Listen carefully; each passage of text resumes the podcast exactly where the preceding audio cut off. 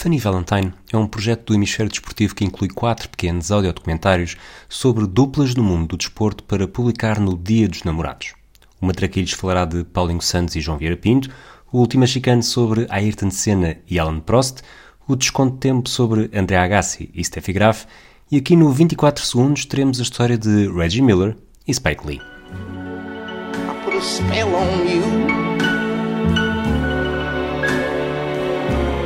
Because you're mine. You're mine.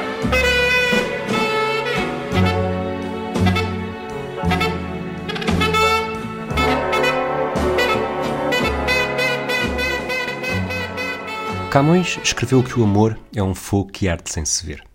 O amor anda escondido e quando aparece não se manifesta sempre da mesma forma. É como o ódio.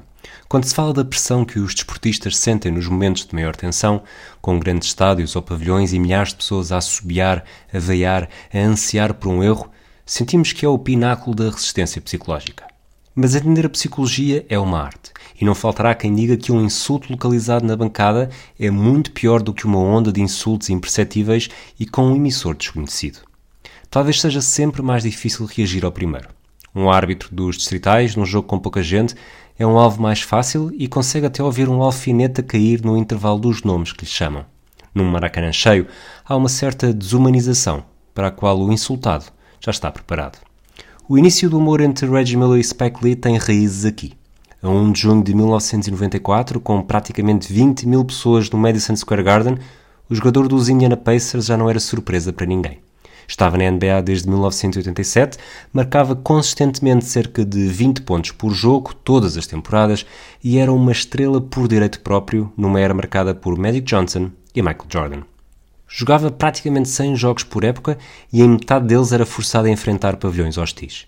A diferença até 1 de junho de 1994 foi precisamente essa. Dizia-se que os pavilhões eram hostis, nunca que o John, o Steve ou o Michael eram hostis. E de repente, no jogo 5 da final da Conferência Este entre Knicks e Pacers, tudo mudou. Por causa de um spike. Houve uma voz que se ergueu junto do corte e para Reggie Miller tornou-se algo pessoal. O que seguiu pode ser resumido em cerca de um minuto. Fleming and Miller in the. Here's Miller. Yes, that's a three Reggie Miller. 17 points for Miller. Miller is fine.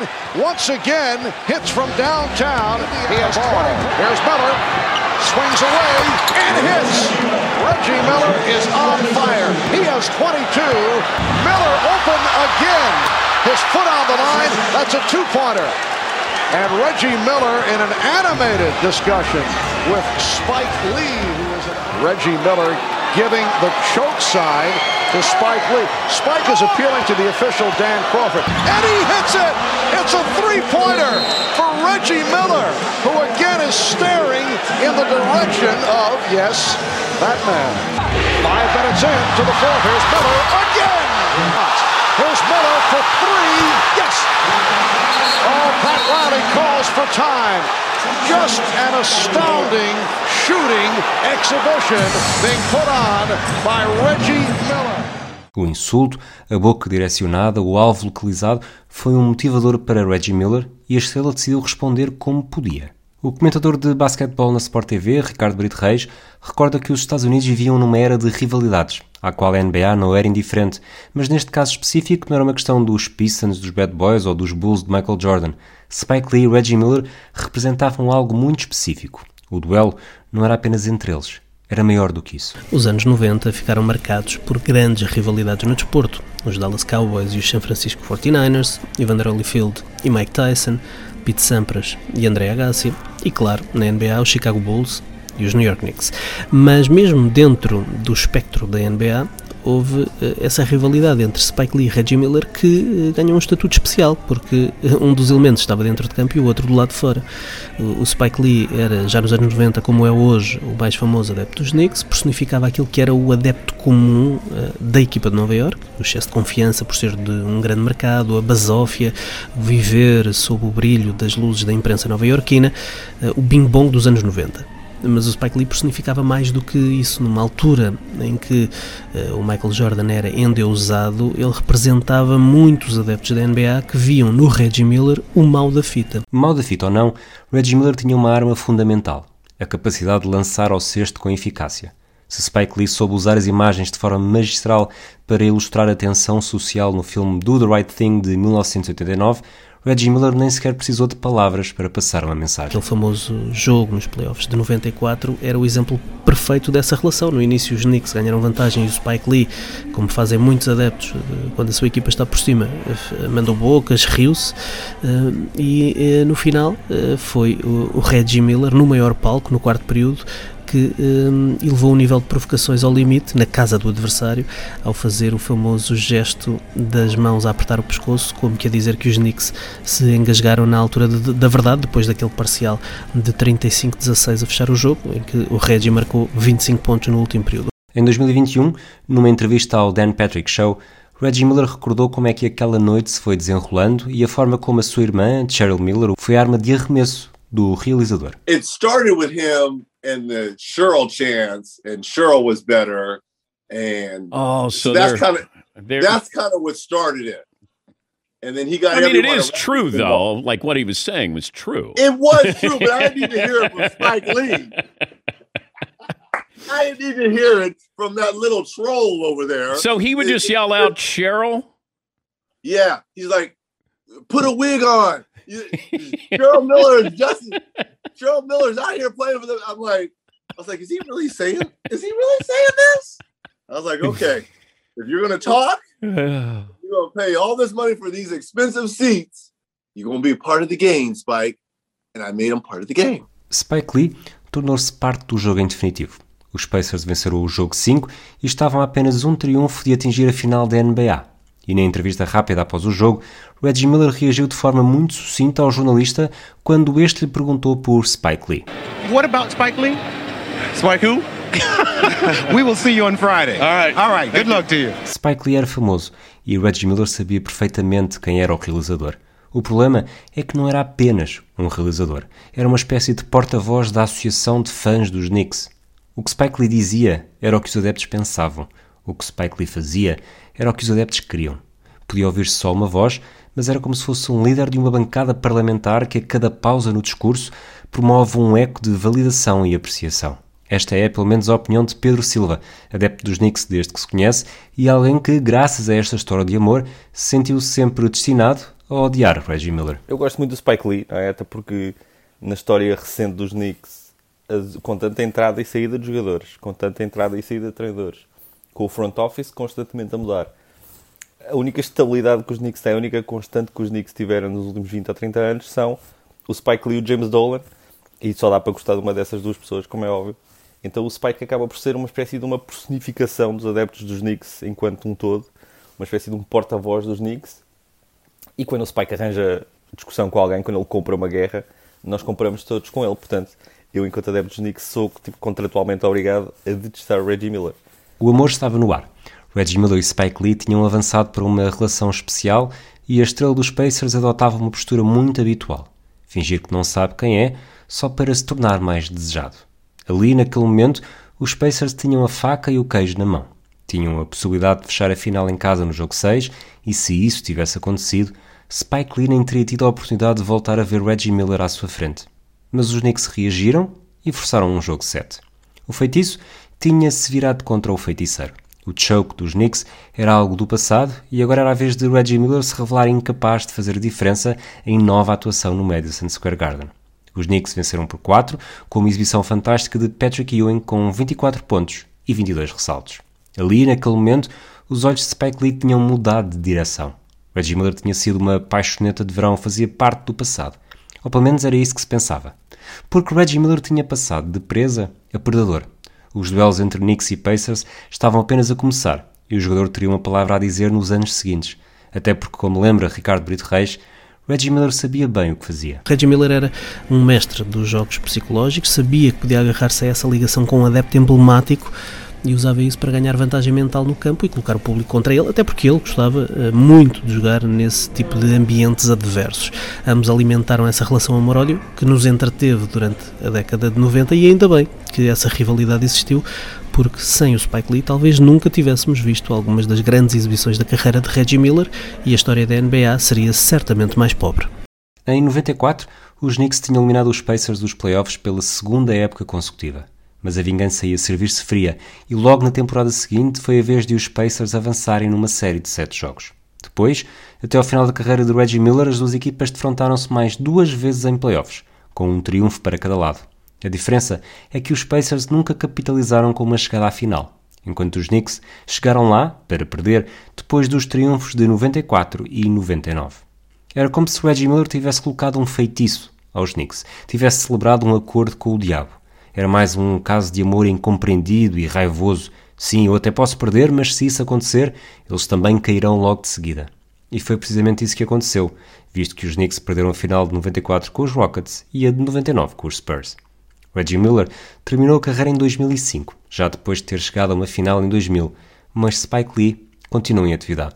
Ser adepto é uma carreira com uma longevidade maior, e onde antes houve Reggie Miller, acabaram por aparecer figuras como Kobe Bryant, LeBron James ou Trey Young.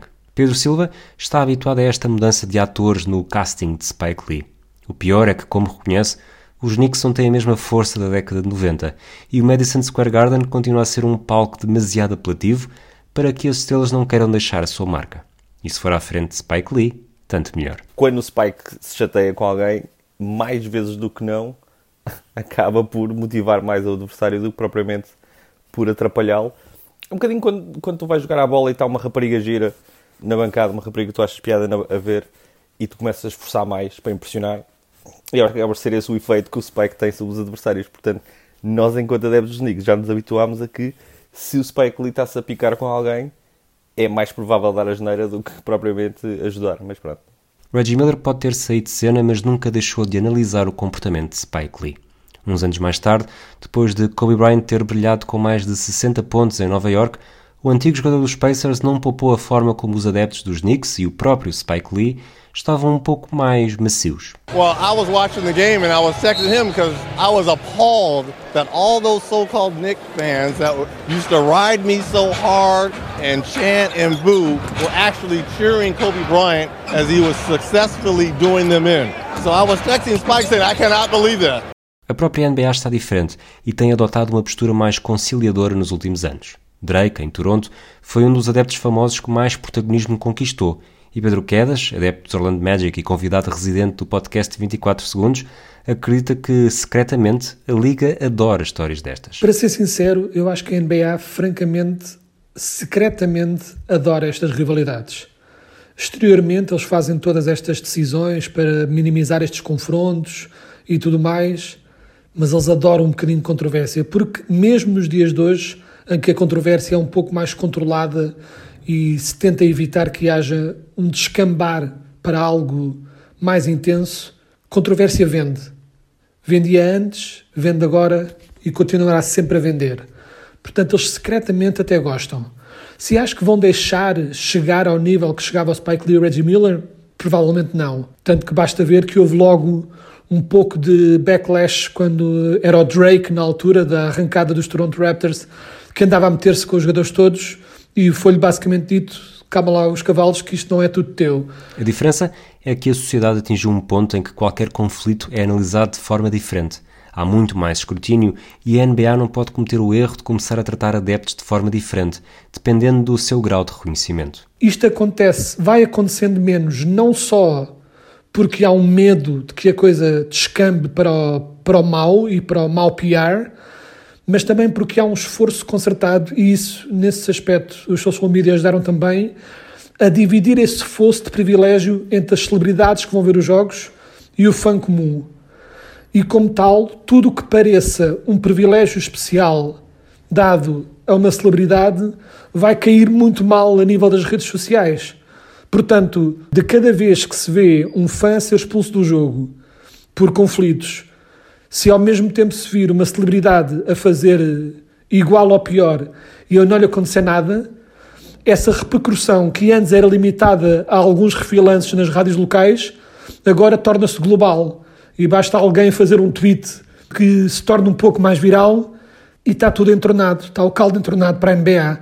Portanto, eu acho que a esse nível provavelmente nunca mais vai acontecer outra vez. Reggie Miller não esquece aquele amor e mantém a abordagem da década de 90. Estas rivalidades entre jogadores e adeptos famosos enriquecem o desporto e tem pena que não possam existir mais adeptos como Spike Lee. Spike is up there dancing and, you know, moonwalking on the sidelines when the Knicks are going on runs. You have to. Kobe went through the same thing. MJ, I love Spike. That is Spike's job. He is the number one Knicks fan. And I will go to my grave saying I admire him because there should be more people that are ride or die like Spike Lee. Mas será que há potencial para existir mais como Spike?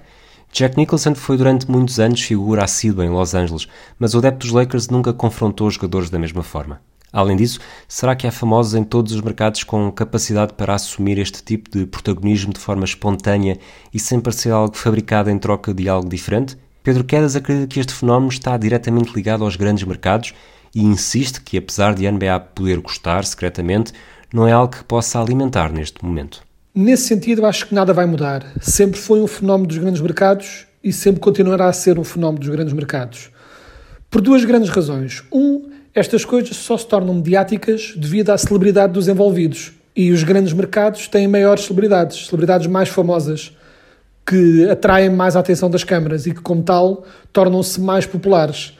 Uh, mesmo assim, hoje em dia, se pensarmos bem, o próprio Spike Lee continua lá a ver os jogos e já não tem a mesma atração a nível de mediatismo que tinha antes, mas seja como for, quando acontece, é quando tanto o jogador como a celebridade em questão são ambos famosos. E acho também que isto acontece menos nos pequenos mercados, porque também há menos celebridades. Logo, uh, pronto, tipo, como há menos celebridades para acompanhar nos pequenos mercados, porque as celebridades locais e alguns fãs famosos dos clubes, eles continuam lá. Mas acho que não é da mesma forma. E também, voltando à questão das redes sociais, como isto hoje em dia tudo é mais escrutinado, as próprias celebridades que vão ver os jogos que se calhar antes comportavam-se de uma forma mais relaxada e diziam um bocadinho o que bem lhes apetece, hoje em dia já se controlam um bocadinho mais no que dizem, porque sabem que se beberem uns copos a mais e ali na excitação do jogo disserem a coisa errada, alguém pode reportar, pode haver um fã ao lado que escreva num tweet aquilo que eles disseram, ou as câmaras apanharem o áudio, e de repente podem cometer erros que colocam em causa carreiras até. Portanto, acho que está tudo um bocadinho mais controlado. Francamente, não acho necessariamente mal. Todos os sinais apontam para que amores destes se extingam pela força do politicamente correto, do moralmente aceitável e da evolução natural da Liga. Spike Lee pode ter tido outras relações, mas nenhuma foi tão intensa e mediática como a que manteve com Reggie Miller. Mas e se pudesse haver um match made in heaven, um Tinder para juntar famosos a estrelas da NBA? Pedro Quedas pensou, pensou, insistiu no tema e traz uma sugestão. Se estamos a querer máximo caos, máximo engagement, máxima controvérsia, acho que seria perfeito que os Brooklyn Nets contratassem o Neil Young como o artista convidado de todos os intervalos, de todos os halftime shows de cada jogo em casa, e ele entrava em campo, colocava-se lá no meio, pegava no microfone e dizia: O Kyrie já se vacinou? Se não se vacinou, eu não, toco, e ir-se embora. Todos os jogos ele fazer isso, todos os jogos em casa. E, para máximo conflito ainda, eles secretamente pagariam também ao Neil Young para ir a todos os jogos fora dos Brooklyn Nets, de guitarra em punho ali, e só dizer: Ah, como é que é? Já te vacinaste ou não? Ah, então não há música para ninguém. Acho que seria perfeito e seria mesmo chef's kiss de toda esta parvoíce. Há coisas que não vão mudar. É improvável que o Neil Young parta numa digressão pelos pavilhões da NBA e Kyrie Irving só será vacinado se algo como as borras do café apontarem nesse sentido pelo que Spike Lee e Reggie Miller verão a sua relação cristalizada na história da NBA. No mundo de amores impossíveis, no Hall of Fame de relações comprometidas, Spike Lee e Reggie Miller estarão num panteão ao lado de Romeu e Julieta, Dom Pedro e Inês de Castro, Manuel José e a Seleção Nacional, ou Pedro Fragoso e Tadei Pogachar. I